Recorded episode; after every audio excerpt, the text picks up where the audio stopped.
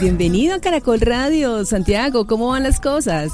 Aleida, muchas gracias. Pues las cosas van bastante bien en la medida de lo posible, ¿verdad?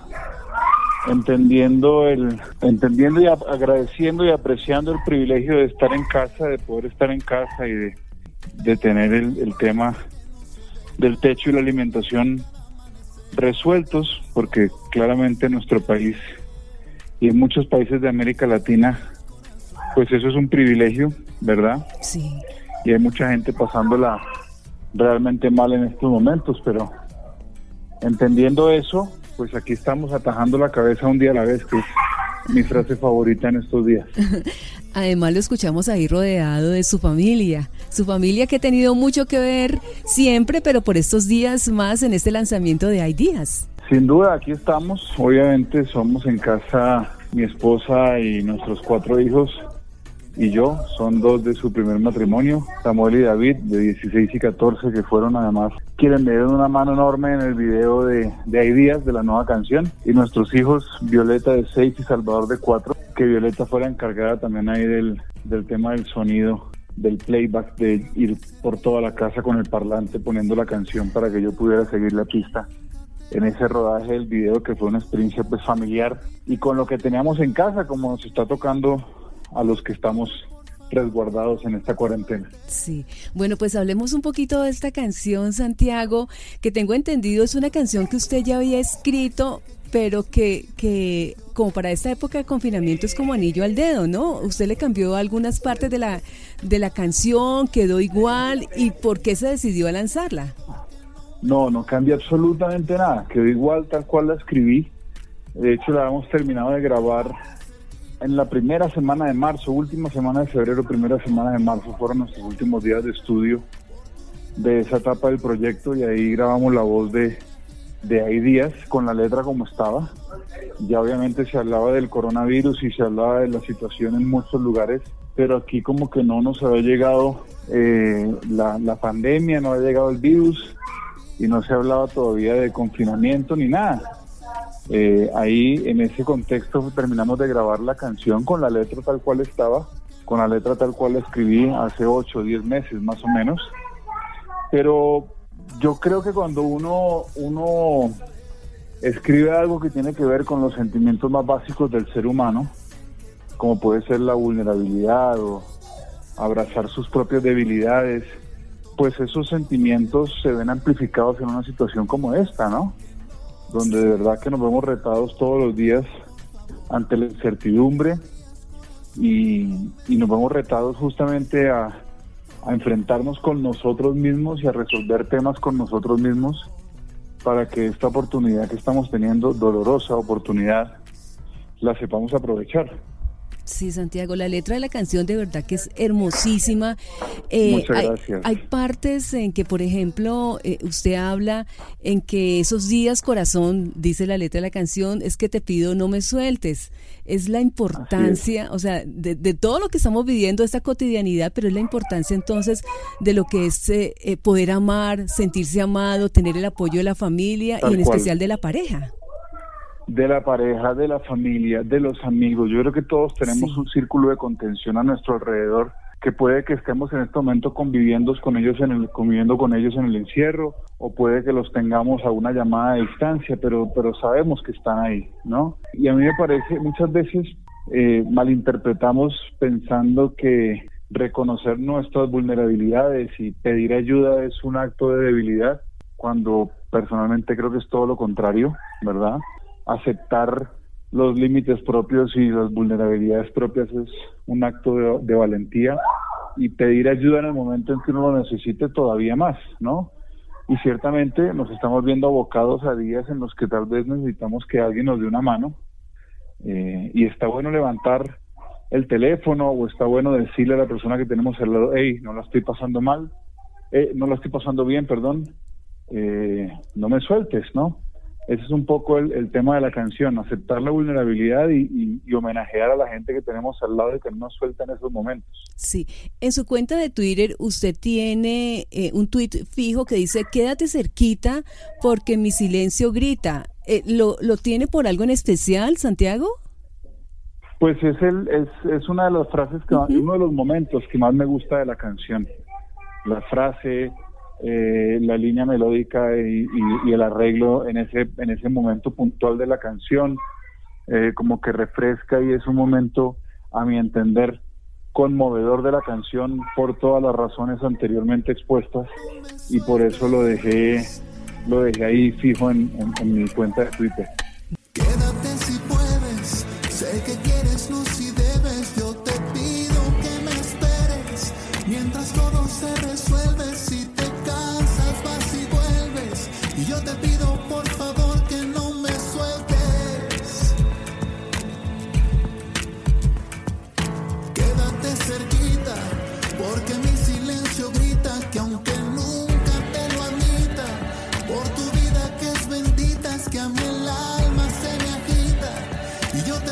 por favor.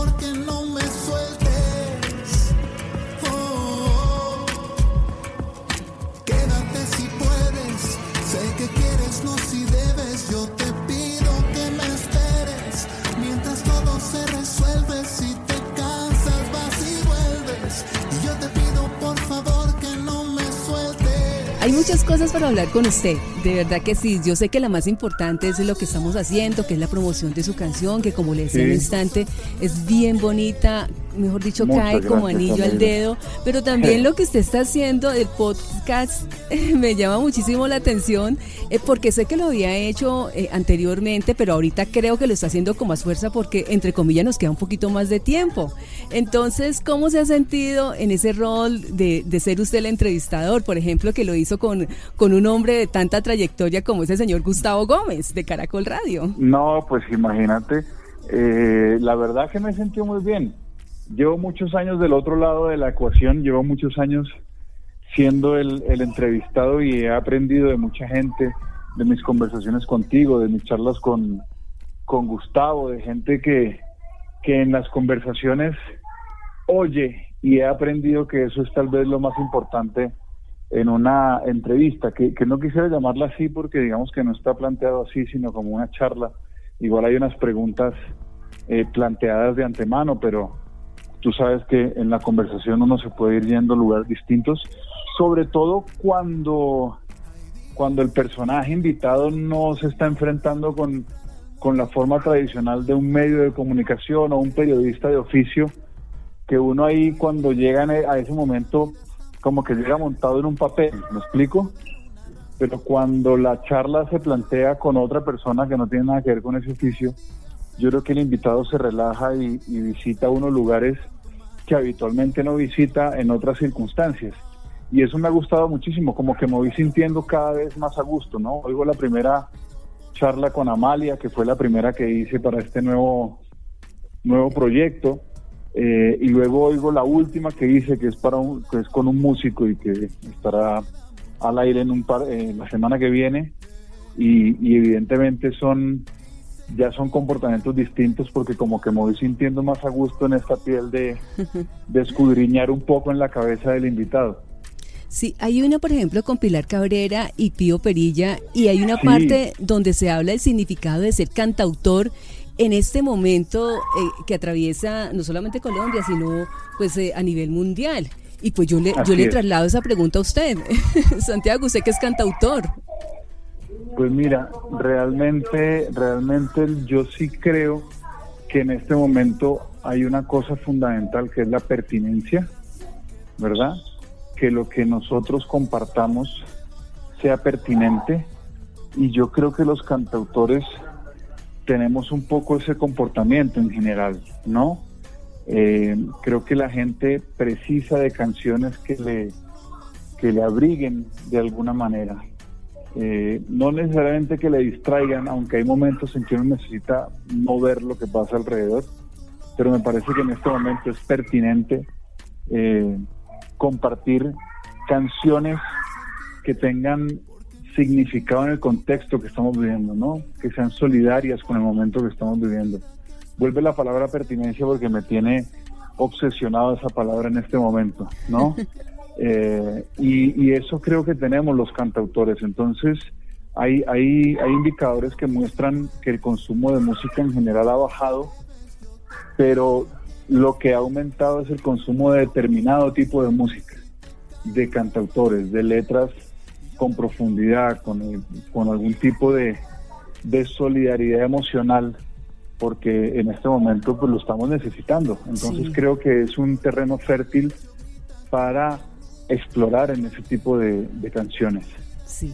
Y Santiago, pues ya para terminar esta parte del podcast, eh, hay uno que me llama muchísimo la atención, que no es de esta temporada, pero pues que también hace parte de punto de vista, y ya sabe cuál es, el de la neurosis.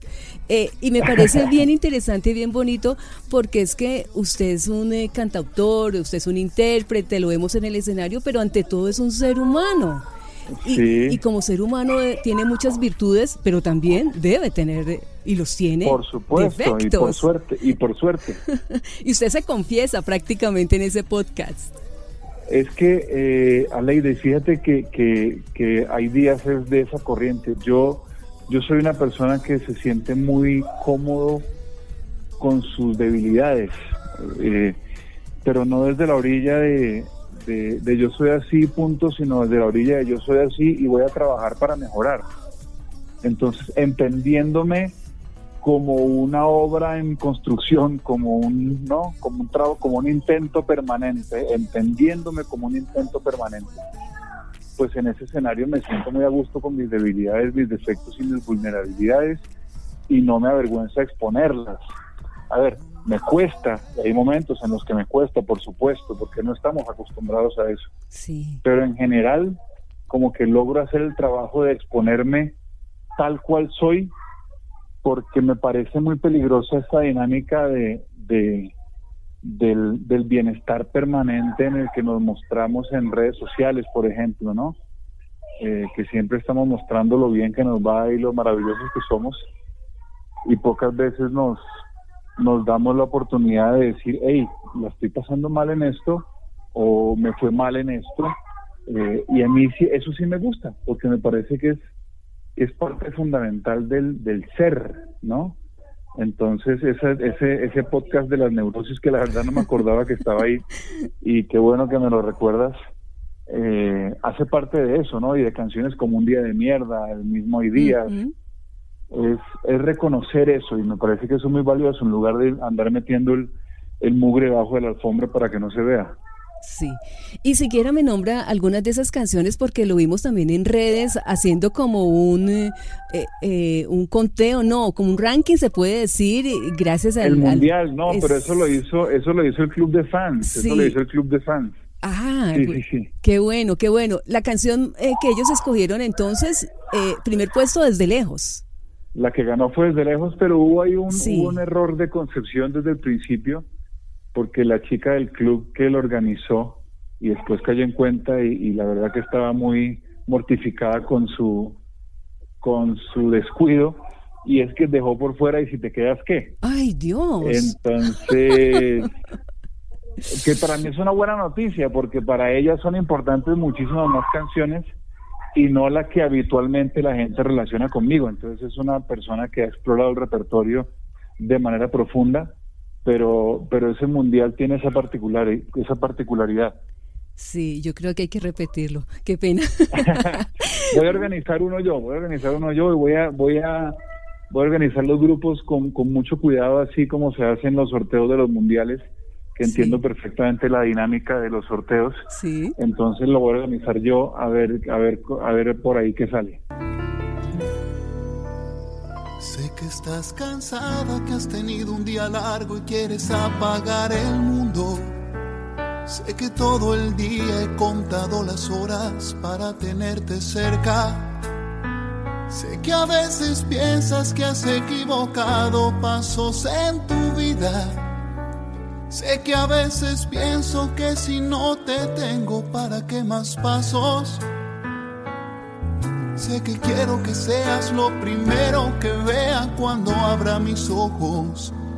Y si te quedas esta noche, y si me abrazas en la cama, y si encaramos por fin tantas ganas de ser los testigos de nuestras mañanas, yo por mi parte estoy dispuesto a desnudarte el pensamiento, a ser colono de cada rincón, ser tu roca y tu viento final y comienzo.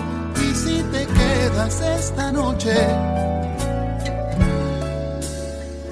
si te quedas que... Bueno, pues Santiago, me imagino que entonces eh, el, día lo, reparte como entre la música, la familia, los oficios, me imagino que también, porque en, los hogares de todos como que nos estamos turnando. Igual pasa en su casa.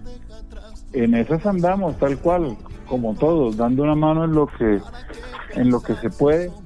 Yo particularmente no, no soy una persona muy hábil en, en la cocina pero procuro de procuro dar una mano en el resto de cosas. Sí, y me imagino extrañando cosas eh, tan interesantes como, eh, por ejemplo, un partido de fútbol del Tolima y su amada Ibagué, que usted tanto ama. Sí, sobre todo, sobre todo extrañando a mi mamá, que está allá en Ibagué. Sí, lo vimos en la foto. Eh, extrañándola mucho. En estas circunstancias, tener a las personas queridas lejos es todo un reto emocional.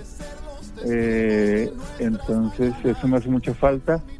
Eh, Ibagué, por supuesto, visitar a mis tías, todo el asunto, pero ayer justamente veíamos todo este episodio de, París con la apertura de esta tienda famosísima de ropa y, y, las filas que se armaron y todo este embrollo en el que realmente pareciera que como que no entendemos un carajo como especie. Eh, y yo decía, fue pucha, a mí qué me hace así de falta, te confieso, yo le decía ayer a mi esposa, me encantaría ir a cine. O sea, esa experiencia de, ir a cine, del teatro, de la crispeta, de la sala oscura, de la pantalla enorme, esa experiencia me hace falta. Después, obviamente sacando de, cuento los conciertos, que es para uno alimento del alma, pero digo, en la vida cotidiana, en mi vida personal, que me hace falta irme con mi esposa a ver una película a un teatro. Sí, pero por ahora entonces debemos quedarnos en casa para después poder eh, disfrutar de los placeres de la vida como es ir al cine. Sí, como corresponde, hay que seguir las, las, las indicaciones de las autoridades, eh, pero, pero tú sabes, a la idea que estamos en un país muy difícil, eso de decirle a la gente que se quede en casa cuando el 60% de la gente tiene trabajo de, trabaja en la, orilla informal de la economía. Mm. Eh, eso es muy complicado, eso es muy complicado. Somos un país con una, con un, con una situación socioeconómica que, donde la prevención nos cuesta un montón, ¿no? Sí, eso es eh, cierto. Entonces, eh, eso hay que tener mucho cuidado porque, porque no sabemos exactamente hasta dónde va a llegar el tema del coronavirus en, en nuestro país. Todavía no lo tenemos claro. Sí, pues Santiago ha sido una charla deliciosa hablar con usted, no solamente de su canción, que ya la vamos a presentar, ya la vamos a escuchar toda aquí en Caracol Radio, sino de otras cosas, de su cotidianidad. Y le agradezco muchísimo entonces estos minutos aquí a Caracol Radio. Por favor, Aleida, al contrario, el agradecido soy yo, siempre conversar contigo es un placer. Y a todos los oyentes de Caracol Radio, un abrazo virtual, cargado de buena energía y de ánimo, y que pronto nos podamos encontrar. Sí, y nos quedamos entonces con su canción. Nos quedamos oyendo, sintiendo y disfrutando de esta nueva canción que se llama Hay días. Listo, Santiago, gracias. Oye, Leida, gracias. Qué linda charla. Un beso grandote. Bueno, un abrazo. Chao, chao. Cuídate. Chao.